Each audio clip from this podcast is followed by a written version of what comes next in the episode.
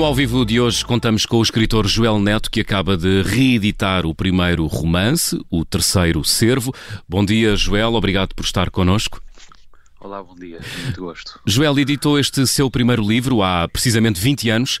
Como é que foi voltar a ele nesta edição comemorativa? Encontrou o mesmo uh, Joel escritor? Não, de todo. Para já, relio uma coisa que não, não fazia desde que tinha sido publicado. Eu creio que, aliás, é a primeira vez que releio um livro meu na íntegra.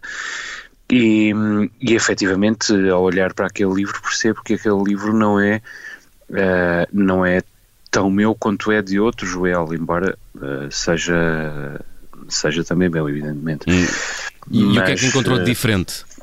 Encontrei alguma uh, visceralidade e, evidentemente, um grande, uma grande dose de inocência e alguma visceralidade que talvez venham um, de mãos dadas. Um, e, e, é possível que quando uh, começa a perder-se a inocência se, se, perca também a visceralidade e se perca, se perca também alguma força que é preciso uh, reencontrar. Um, é evidente que eu acumulei recursos narrativos ao longo destes 20 anos, mal seria se não fosse, um, mas por outro lado, talvez tenha sacrificado uh, alguma, alguma força, alguma, alguma uh, algum desejo, talvez, não sei. Uh, ao longo destas, destas duas décadas. Penso, penso que essas coisas são inevitáveis, mas por isso talvez também seja importante, e parece-me ter percebido isso agora, que uh, reler os nossos uh, primeiros livros e perceber aquilo de que fomos abdicando em favor de outras coisas e que eventualmente possamos recuperar uh, em benefício dos livros seguintes. Hum. Mas de alguma forma essa visceralidade que, que o Joel Neto diz que não conseguiu transportar consigo ao longo do tempo significa que era mais livre quando era mais novo e esse seu Sim. primeiro livro é, é, é, mais livre, é o mais livre no fundo. Eu não sei se será o mais livre, porque como lhe disse, não li os outros, não é? é realmente. Tenho uma vaga ideia, não? Tenho uma vaga Tenho ideia. uma vaga ideia, sim, sim mas, mas eu não. Eu sempre, sempre achei que podia ser um exercício um pouco narcisista estar a ler os meus próprios livros e nunca tinha percebido a utilidade de fazê-lo realmente. E, e, isso acontece pela primeira vez agora. E sim, uh, de algum modo é possível que uh, se trate de, de liberdade, embora uh, a liberdade de fazer concessões seja também uma liberdade e seja também uma, uma possa ser também uma decisão uhum. racional. Eu não estou a dizer isto para desqualificar os meus livros seguintes. Até parece-me, posso estar errado, que um, que os meus livros seguintes são melhores. Uh, quero acreditar nisso, evidentemente. Agora, o que eu digo é que um, ao longo de um percurso criativo, e eu penso que isso acontece também com os músicos e com os pintores, etc, etc. Nós ganhamos e perdemos coisas e às vezes temos de negociar connosco a substituição de umas por outras, uhum. porque elas não são totalmente compatíveis, ou pelo menos ainda não encontramos um modo de as compatibilizar. Talvez uhum. eu consiga contabilizar tudo aquilo que adquiri, entretanto, com essa força original ou, ou essa, sobretudo essa inocência e que é também, evidentemente, um, um, o peito aberto às balas. Não? Uhum.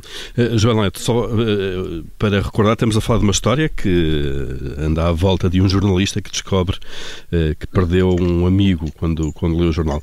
Quer-nos rapidamente, sem ser spoiler, obviamente, sem nos desvendar o que, o que está lá mais para a frente, quem são as personagens principais deste seu romance? As duas personagens principais são Miguel Barcelos, que é um que é o, o jovem jornalista, e Herculano Cota, que é uh, um antigo professor uh, que é encontrado uh, morto, assassinado, o que catalisa ou motiva uma viagem de regresso do jovem jornalista à sua terra natal, à sua ilha natal. O livro é passado entre Lisboa e, e a Ilha Terceira têm sido precisamente as minhas duas geografias principais. um, em busca de explicações para esse, para esse crime ou para esse terrível advento. Um, ao longo desta ao longo dessa demanda o que acontece é um, uma confrontação interior um, sobre o processo de crescimento de um homem jovem e, e o reencontro com as, as suas raízes e de algum modo uma espécie de diagnóstico diferencial entre aquilo que uh, existia uh, no tempo em que ele partiu e aquilo que não existia no tempo em que ele partiu, mas ele se convenceu de que existia. Enfim, porque o nosso cérebro é mentiroso, o nosso cérebro uh, leva-nos a, conta-nos histórias para preencher os espaços em branco e portanto ele confronta-se com essa com essa com esse mosaico de memórias algumas verdadeiras outras fictícias e voluntariamente fictícias. Uh, uh, um, Joel uh, deixe-me só perguntar-lhe se de alguma forma enfim a mim parece-me evidente mas às vezes estas coisas não são assim tão evidentes para os autores qual é o nível de autobiografia neste romance Todos os meus livros são autobiográficos. Eu não, não, sei, não sei escrever literatura não autobiográfica e, francamente, eu não conheço literatura não autobiográfica. Eu estou projetado em todas as personagens uh, deste romance, como estou em, projetado em todas as personagens dos meus, dos meus outros romances. Uh, se elas não são uh, alter egos meus, são possibilidades que eu reneguei, são sonhos que tive, são, são medos que acumulei, são desejos uh, ou são uma perspectiva uh, minha sobre, sobre a realidade. Francamente, não conheço literatura não autobiográfica e, e é o que eu vou continuar a fazer.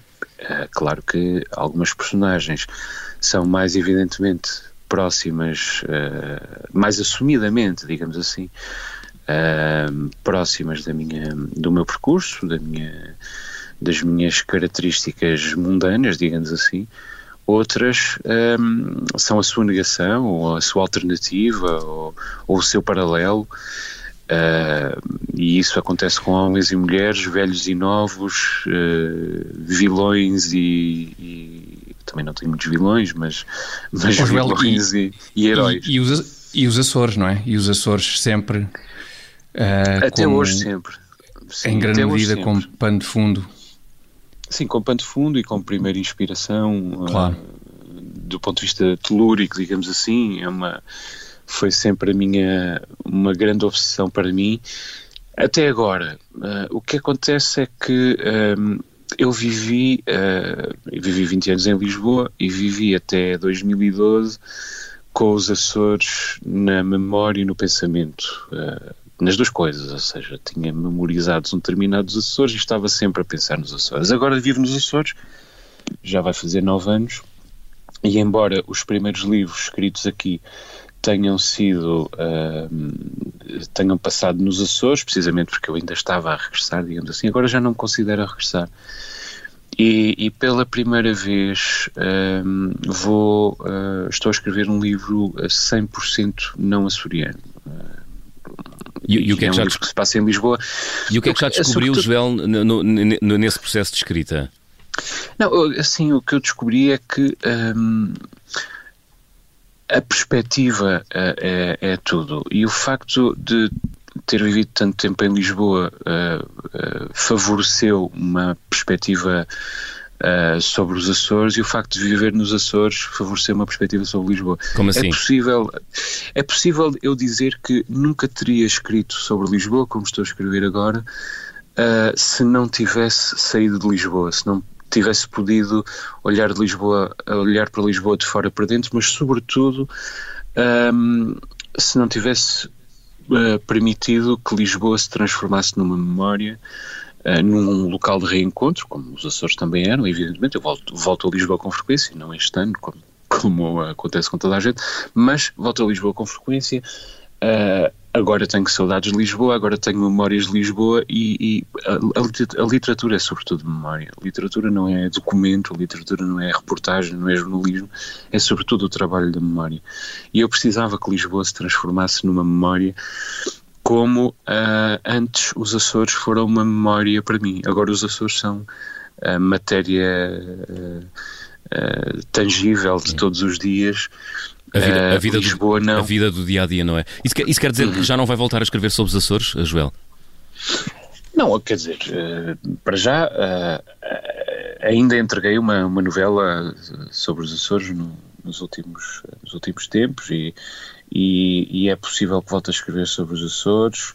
Talvez não volte a escrever uh, grandes épicos sobre os Açores, como foram o Arquipélago ou o Meridiano 28, romances mais recentes.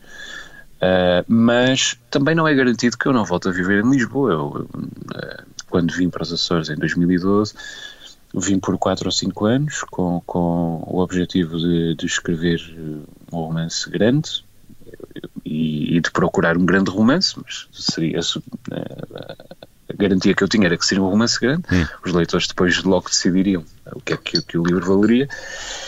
E, e em 2015, ao fim de três anos, uh, mas entretanto já se passaram mais seis anos e, e eu não tenho pressa nenhuma de, de, de, sair daqui. Mas não quer dizer que não saia, a, no, a nossa vida está em aberto, pelo menos a minha está, está em aberto e talvez aconteça um, um dia um novo regresso uh, regresso a outro a hum. Lisboa por exemplo e a possibilidade de os Açores se transformarem noutra memória ainda que eu queira que eu queira explorar quem sabe uh, e ficaremos atentos então à saída uh desse novo texto, independentemente de ser sobre os Açores ou sobre Lisboa. Eh, Joel Neto, convidado no ao vivo de hoje. Joel Neto, que acaba de reeditar o primeiro romance intitulado O Terceiro Servo. Eh, Joel Neto, obrigado. Um bom dia, muito obrigado.